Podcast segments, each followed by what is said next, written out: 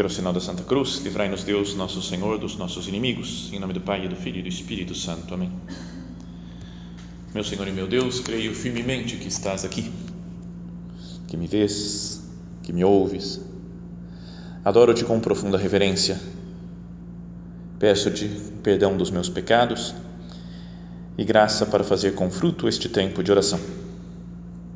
Minha Mãe Imaculada, São José, meu Pai e Senhor, meu anjo da guarda, intercedei por mim.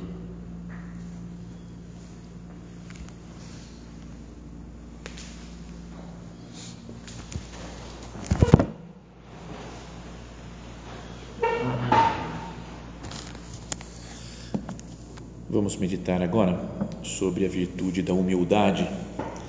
E é uma virtude tão importante, né, tão fundamental na vida cristã, tão abrangente também, que se pode falar dela de muitas maneiras, pensar em aspectos muito diferentes, né? que uma meditação seja muito diferente da outra sobre esse mesmo tema, sobre o aspecto da humildade.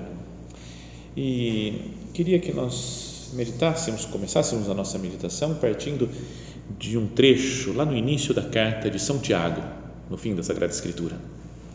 Ele diz assim: Meus queridos irmãos, sabei que todo homem deve ser pronto para ouvir, mas lento para falar e lento para se irritar. Só isso já já dá para muitas horas né, de meditação. Deve ser pronto para ouvir, lento para falar e lento para se irritar. Mas aí continua São Tiago dizendo: Pois a cólera do homem não é capaz de realizar a justiça de Deus. Não é quando não nos encolerizamos não entramos em sintonia com Deus, não perdemos o contato com Ele. Por esta razão, continua o apóstolo, rejeitai toda impureza e todos os excessos do mal, mas recebei com humildade, ou com mansidão, com serenidade, a palavra que em vós foi implantada e que é capaz de salvar as vossas almas. Então ele fala né, como que uma, contrapondo né, a pessoa que se irrita, né, e a pessoa que fala demais e que ouve de menos, ele fala: recebei com humildade a palavra que foi colocada em vós, né, que é capaz de salvar as vossas almas. Podíamos pensar que a palavra de Deus e a palavra dos homens é dirigida a nós. Então, como que eu recebo isso? O que Deus me fala e o que as outras pessoas me falam. Essa é a ideia naquele né, da meditação, para falar, é com humildade que eu aceito isso Pensemos então nessa frase, né, que se nós somos para Deus e para as outras pessoas, se nós somos prontos para ouvir, lentos para falar e lentos para se irritar. Primeiro, com relação a Deus, é preciso ser muito pronto, né? tá sempre disposto a ouvir a palavra de Deus. E ouvir a palavra de Deus com humildade será que eu não ouço pouco? Será que eu não venho falar com Deus, mesmo, sei lá, na oração, né? quando venho diante de Jesus aqui no sacrário, né? quando eu medito no Evangelho, por exemplo? Será que eu não tenho aquilo lá que o nosso padre falava, né? que tem pessoas que têm o defeito quase físico de não ouvir? Alguém está falando e a pessoa nem, é, não é por mal, mas é que está tão ligada em outras coisas, tão ligada em fazer a coisa do jeito que ela está pensando em fazer, tão ligado em dar uma resposta para né, para rebater aquilo que a pessoa está me falando, que às vezes com Deus eu faço isso também. Sabe, a pessoa que não ouve Deus, às vezes dá a impressão de que a gente pode entrar aqui na, né, diante do Senhor, no sacrário, e vir falar, não, meu Deus, por favor, eu preciso disso aqui, porque você tem que me ajudar nesse negócio, porque eu estou com esse problema, porque olha só o que essa pessoa me falou, porque você tem que ver, porque não sei. E a gente começa a falar que Deus fica tentando entrar na nossa, nossa para falar alguma coisa e a gente não, não dá brecha para ele, né? porque eu estou falando, falando, falando, falando, falando, não escuto, né? sabe? Ou quando a gente não tem paciência de ouvir a palavra de Deus, sério, já falamos outras vezes disso, mas quando a gente começa a ler algum trecho do Evangelho, por exemplo, e fala, já sei o que é, e nem leio mais, porque eu já sei. Depois de um tempo a gente conhece tudo do Evangelho. Aquele negócio, né? Um homem tinha dois filhos. O mais novo disse: Ah, filho pródigo, já sei, já sei, filho pródigo. E não presta atenção em mais nada, não lê só porque tem que ler, né? então vamos ler. Mas não deixa que a palavra de Deus entre em mim, que me transforme. Será que eu não ouço pouco? São, São Tiago aqui fala sejamos prontos para ouvir. Depois fala lentos para falar. E a gente às vezes fala demais para Deus. Né? Primeiro pensando em Deus. A gente fala muito com Deus e, e quero, quero tomar as rédeas do meu relacionamento com Deus. Não deixo que Ele me dirija, que Ele determine os rumos da minha vida. Não é uma falta de humildade isso? Pensa bem, olha a diferença que tem entre Deus e cada um de nós que está aqui. Mas pensa a diferença aqui. E a gente tem que falar, não, Deus, é assim que tem que fazer. Ó. Você não está sabendo. É quase como você não está sabendo como é que você tem que se comportar.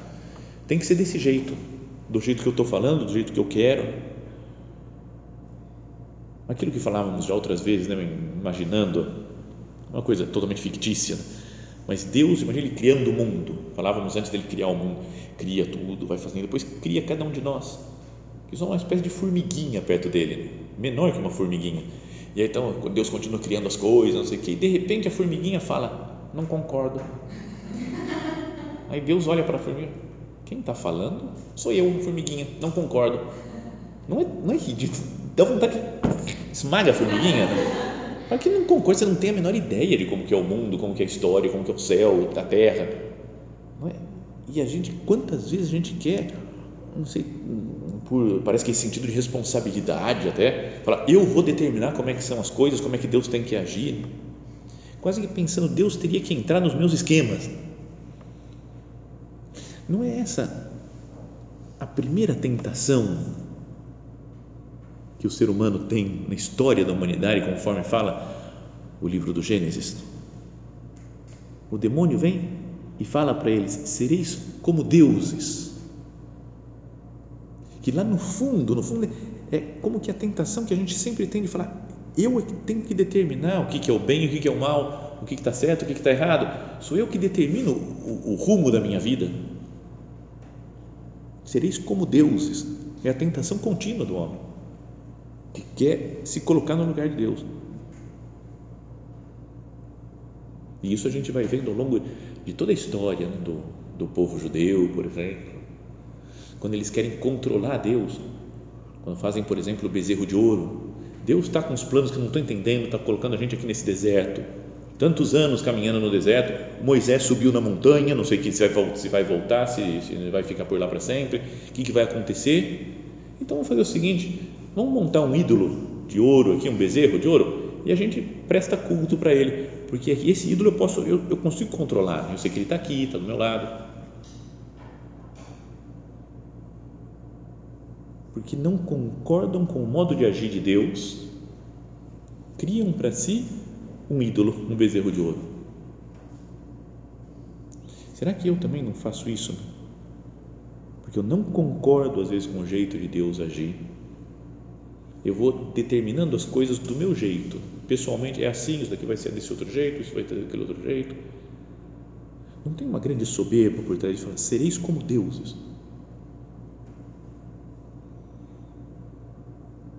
Falo demais. São Tiago aqui fala assim, lentos para falar, não, não fica falando muito, deixa que Deus fala. Na oração mesmo a gente diz que é diálogo com Deus, mas acabamos falando, falando, falando, falando. Não deixamos que tenha seja diálogo mesmo, que Deus nos fale as coisas. Às vezes entramos no oratório para parece que para confirmar só as nossas coisas. Né? Eu tenho uma ideia, acho que tem que ser assim, então deixa eu rezar mesmo. É, é assim mesmo. Não deixa Deus falar, não, não, não, você está errado, é do outro jeito que tem que ser.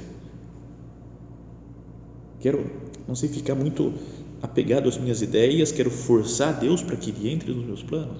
Perdão, Senhor, pelas vezes que eu te forço a fazer as coisas do meu jeito, a achar que sou eu que lidero essa relação entre nós. Eu que tenho que determinar, eu que tenho que dizer como são as coisas.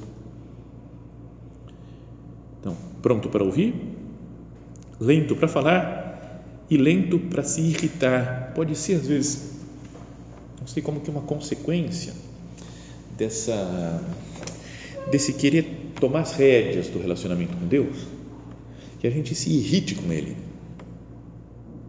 Não é? Talvez a gente não fale assim, estou bravo com Deus, estou irritado com Deus porque não sabe como faz as coisas, mas no fundo a gente acaba meio porque eu não concordo com as coisas do jeito que estão acontecendo, do jeito que as pessoas são, do jeito que o mundo se desenvolve, então eu vou ficando com um clima interior de irritação, meio de revolta, meio triste com as coisas porque não são como eu tinha pensado, como eu tinha imaginado. Não é importante pensar isso, né? Como é, sei, as coisas saem do jeito que Deus quer que saiam. Não do nosso jeito. Porque às vezes daí o pecado surge muitas vezes dessa dessa sensação de irritação interior. Não estou muito contente com Deus, ou com a vocação, ou com as pessoas com quem eu convivo. E desse não estar contente, não estar satisfeito com a vida que Deus me deu, né, com o plano que Ele me propõe, eu começo a fazer outras coisas fora do plano de Deus, fora da vontade de Deus. Então podíamos dizer que daí a raiz de todos os males é a soberba. Porque se eu tivesse encantado com Deus, com as coisas que Deus faz, estou de acordo com Ele e aceitasse os planos de Deus, então muita coisa eu ia olhar para o mundo e falar: tudo bem, Deus quis que as coisas fossem assim, então vamos caminhar, estou feliz com Ele nesse mundo.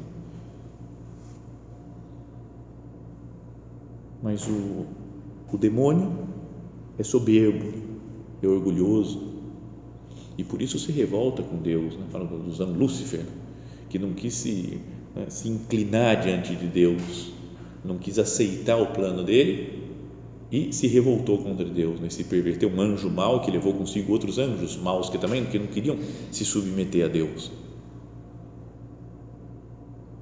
Então, a soberba é o grande pecado do demônio, que faz com que ele se afaste de Deus e seja demônio. Perdão, meu Deus, pelas vezes que eu também sigo os passos desse, do demônio quando eu me revolto, quando fico bravo. É o que fizeram Adão e Eva, né, que estavam entraram no plano, no esquema do demônio, queriam ser como Deus, eles que iam dominar e decidir as coisas. E se perderam né, caíram no pecado original. Então, cada um de nós pense na sua vida né, pessoal, em como andam as suas orações, como andam a sua leitura do Evangelho, a meditação na palavra de Deus, pensando, eu sou pronto para ouvir, sou lento para falar e sou lento para me irritar. Ou recebo a palavra de Deus com humildade, né? fala assim, por esta razão rejeitai toda impureza e todos os excessos do mal, mas recebei com humildade a palavra que em vós foi implantada e que é capaz de salvar as vossas almas. Então, isso com Deus. Mas agora também é fundamental na vida cristã se relacionar com os outros, com esse clima de humildade também. Ser também pronto para ouvir. Né? Eu escuto o que as outras pessoas dizem. É, às vezes acontece esse negócio né, de que uma pessoa está contando alguma coisa e eu nem nem não é que eu desprezo a pessoa, mas estou tão ligado dos meus planos que passou, às vezes, 10 segundos que a pessoa falou uma coisa e eu pergunto a mesma coisa. Não acontece, não sei se aqui nesse centro acontece, na minha casa acontece direto, né? o tempo todo, assim, né? repete 10, 8, 20 vezes a mesma coisa, numa tertúlia, por exemplo, porque tem sempre um que está meio desligado, outro que não está. Eu, tô, eu sou pronto para ouvir. Dedico tempo quando alguém me procura porque quer conversar, porque precisa falar alguma coisa lento para falar. A pessoa humilde, ela não quer dar palpite dela em todas as coisas. Qualquer tema, pá, dá um palpitezinho.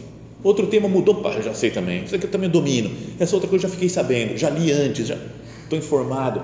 Sabe, a pessoa que não, mesmo que saiba alguma coisa, não preciso falar, dar o meu palpite em qualquer assunto. E se eu for assim, eu vou ser lento para me irritar com os outros também.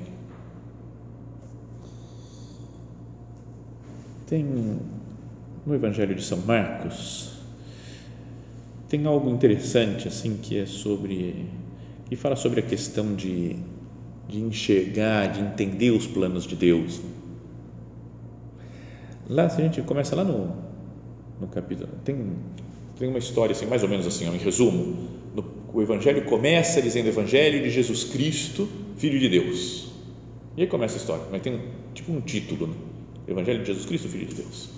Aí começa aí no, capítulo oitavo, na metade do Evangelho, é aquele momento que Jesus fala: E vós, quem dizeis que eu sou?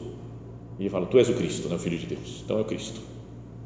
E depois, lá no finalzinho, capítulo 16, capítulo 15, no final do capítulo 15, aparece o centurião, depois de ter matado lá Jesus, fala: Verdadeiramente esse homem era o Filho de Deus. Entendeu? Então, como que um, um caminho né, de que é enunciado lá no começo que Jesus é o Filho de Deus, no meio os apóstolos já estão sabendo que ele é Filho de Deus, e no final, até um pagão lá, o romano, aceita que ele é Filho de Deus. Mas até chegar nisso, vão passando muitas vezes imagens da cegueira das pessoas. Capítulo 3, por exemplo. Jesus entra na sinagoga e aparece um homem com a mão seca.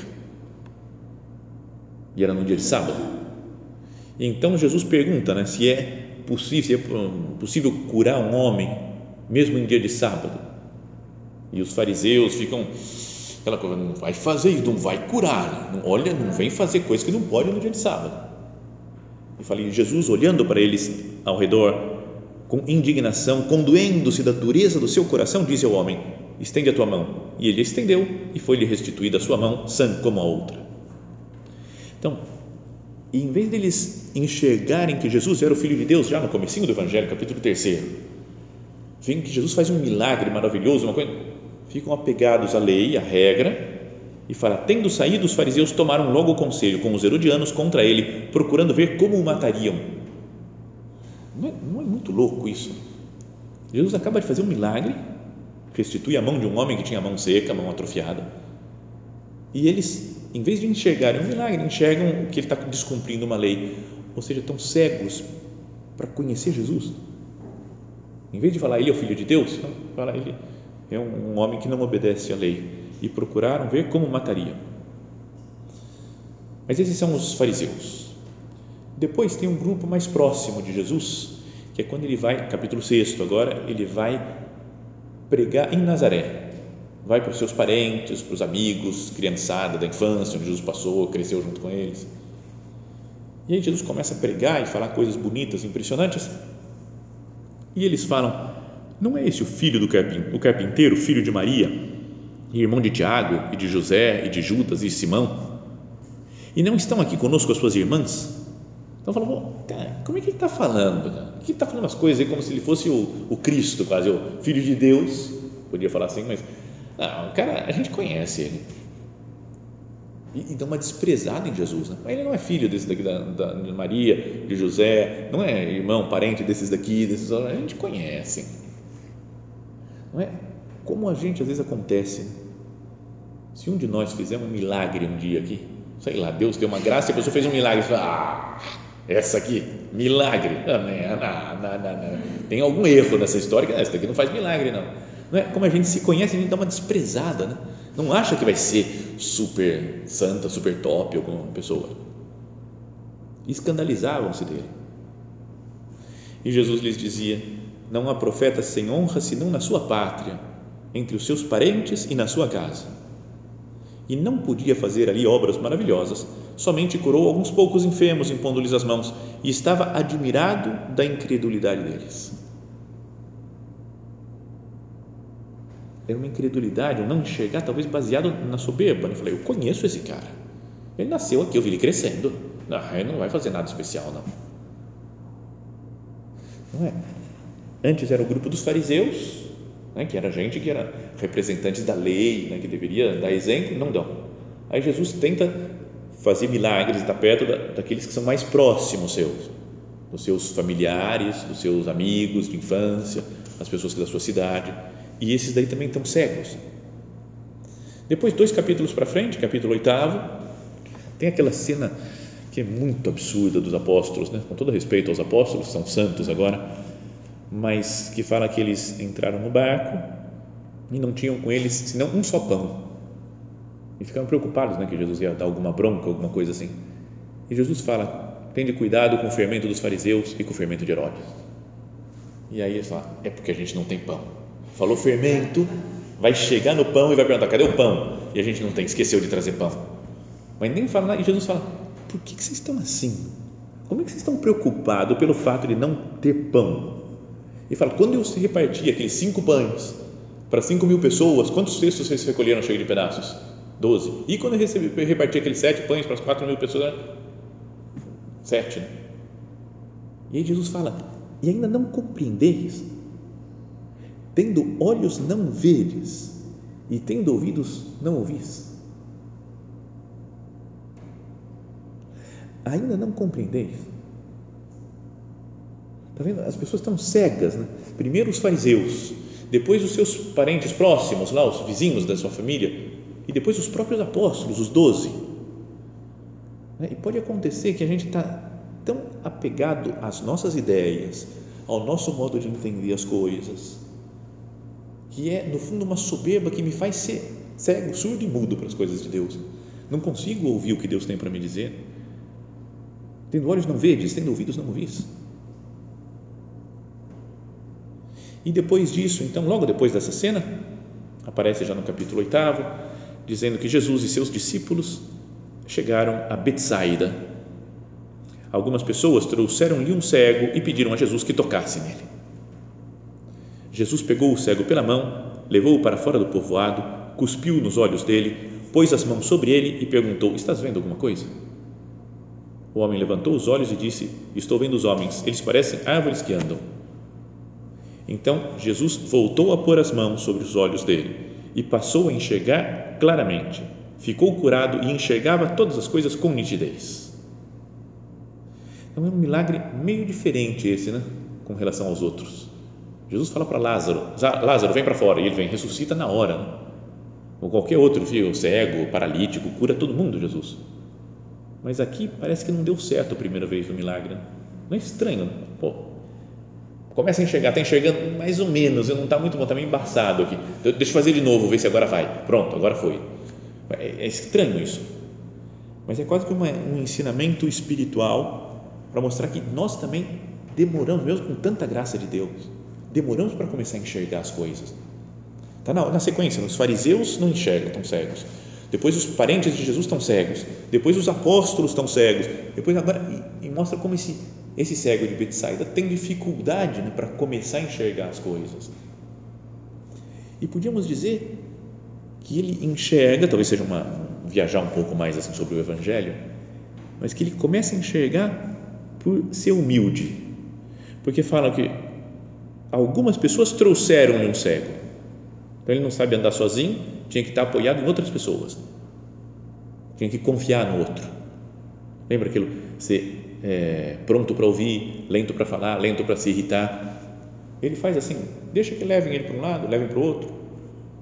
Levam e falam, esse Jesus vai te curar. Ele confia. Também coisa da pessoa humilde é que confia nos outros. Acredita que outra pessoa sabe como fazer. Ele fala, Jesus pegou o cego pela mão, levou para fora do povoado, de novo. Talvez tiveram, levaram ele para dentro do povoado, lá de Betsaida, aí Jesus pega na mão e leva ele para fora outra. Eu não podia me deixar lá no mesmo lugar. Sabe, para, para que, que ficam me levando para lá e para cá? Mas não, deixa. Deixa fazer. E aí fala que Jesus cuspiu nos olhos dele. É meio, não é, é até é, é físico demais o negócio. Jesus podia falar uma palavra lá qualquer, abre os olhos, mas cuspiu nos olhos, né, com saliva. Às vezes fala que algumas vezes pegou um lodo na terra e colocou. Para quê? Ele, ele podia falar que, que, que humilhação isso daqui, né? Tá bom, eu sou cego, mas não sou louco também, né? Tem que fazer essas coisas, tem que abusar de mim. Pôs as mãos sobre ele e perguntou: Está vendo alguma coisa? E ele abre, não, não está direito ainda, estou vendo só meio embaçado, homens que são, parecem árvores que andam. Aí Jesus voltou a pôr as mãos sobre ele outra vez, não vai funcionar. Não, deixou Jesus fazer o que queria com ele. E a partir de então, ficou curado e enxergava todas as coisas com nitidez. Se a gente pensa nesse nessa cena do evangelho como uma atitude de humildade do cego que deixa Jesus agir e começa a enxergar, será que não seria bom para mim também? O cego não julga Cristo como os fariseus julgaram, como os, as pessoas da sua cidade lá de Nazaré julgaram. Fala, deixa Jesus fazer como ele quiser as coisas. por que, que eu julgo tantos outros? Não posso deixar, deixa ele fazer, deixa, confia nela, deixa que ela faz. Tudo bem, pode ser que ela não fez certo da outra vez, mas pode, pode acertar agora. Quem julga os outros se acha certo e que o outro está errado. Se acha melhor, eu no lugar de tal pessoa faria melhor. Então é uma falta de humildade também. O cego podia pensar, eu no lugar de Jesus, se eu tivesse os poderes dele, teria me curado na primeira. Mas não, deixa, deixa Jesus fazer o que ele, o que ele bem entende. Então é, é bom que a gente caia em si e veja: eu não sei todas as coisas. A minha palavra não tem que ser a última, a decisiva. Assumir, saber falar as coisas que eu não sei. É, é uma prova de humildade também isso. Alguém fala, conta uma história, porque fulano de tal, todo mundo está sabendo o que está acontecendo e eu, quem que é essa pessoa? Porque nem sei, às vezes é uma pessoa famosa, devia saber eu não sei eu tenho, tenho vergonha de falar, assumir as coisas que eu não sei. Perdão por contar essa história, é repetida, mas espero que tenha alguma das pessoas que não, não ouviu ainda. Mas a, a história, quando eu estava, depois de me ordenar padre, passei um tempinho lá na Espanha e fui num convívio de padres na, em Gijón, que era a cidade lá no, no norte da Espanha. E era uma casa de retiro das mais legais que tinha, porque você ficava na sala de estar e você via o mar assim, era estava uma altura uns 100 metros do mar, uma ribanceira assim, mas você ficava lá batendo papo e o mar era muito bonito o lugar. Mas estava num convívio de padres, então todo mundo de batina, né? a situação não, não era muito colorida não lá o que eu estava. Né? E de repente chegaram duas menininhas, filhas de um supernumerário, acho que era, que estudavam num colégio que o uniforme delas era super colorido, verde, vermelho, amarelo, tinha umas 10 mil cores. Então era muito chamativo porque era no meio daqueles negócios tudo negro, vinha todas as menininhas, duas menininhas irmãs, super coloridas. Então eu comecei a bater papo com elas, devia ter sete anos, nove anos as duas, e perguntando, conversando, o que elas tinham ouvido fazer aqui e tal. E eu falei, mas de onde que vocês são? E elas meio falava espanholzinho, já desde pequenininha, espanholzinho assim, sabe? Pois de Gijón, sabe como se fosse, é óbvio, como é que você está perguntando de onde eu sou? Óbvio que eu sou de Gijón, que era a cidade ali do lado. E ele falou, ah, tá bom, beleza, vocês são de Gijón. E eu? De onde que eu sou? Pois de Gijón. Então, como se o mundo inteiro fosse de Gijón. E eu falei, não, não sou de Gijón. Tá vendo que até o meu sotaque não é daqui. Eu nem sou da Espanha. Adivinha de onde eu sou? Ah, é verdade, você não é daqui. Então, a gente vai adivinhar. Aí uma menininha menorzinha falou, Argentina? E eu falei, não, mas é do lado da Argentina. Aí ela se empolgou do lado da Argentina, Catalunha. Eu falei, meu Deus do céu ela não faz a menor ideia do que ela está falando, faz a, mais mínima ideia. E a mais velha, que tinha nove anos também, falou: a gente não faz a menor ideia de onde fica a Argentina. Sabe? E ri, umas duas começaram a dar gargalhadas, assim, assim, sabe? Falou: eu não faço a menor ideia, mas também não estou nem aí de não saber, né? Então é legal, né? Eu falo besteira, mas eu rio da minha besteira, né? E a gente às vezes é tão cheio de preocupação com a imagem, o que, vão pensar, o que vão deixar de pensar. Mas se a gente tivesse essa liberdade de de errar à vontade, né? De pensem de nós o que quiserem. Lembra aquele ponto de caminho que é tão importante né, do nosso Padre para a gente fazer vida da nossa vida? Não és humilde quando te humilhas, mas quando te humilham e o aceitas por Cristo. Não é quando eu venho aqui diante do Senhor e falo, meu Deus, eu não sou nada, eu sou um lixo, não vale nada, não sei fazer nada direito, sou um pecador. Mas quando outra pessoa me dá uma desprezadinha e eu aceito, falo, tudo bem, não tem problema, não vou ficar bravo com isso. Não és humilde quando te humilhas, mas quando te humilham e o aceitas por Cristo. E nós queremos viver isso então com Deus e com os outros. Pronto para ouvir, lento para falar, lento para se irritar. Mas recebei, né, fala, com humildade a palavra que em vós foi implantada e que é capaz de salvar as vossas almas. Nossa Senhora que se diz né, escrava do Senhor, que se coloca totalmente à disposição, não tem, não quer brilho, não quer aparecer, Deus olhou a humildade da sua serva, que ela que é humilde, nos faça também humildes para que Deus possa trabalhar em nós, né, para que nós convivamos em paz com as outras pessoas.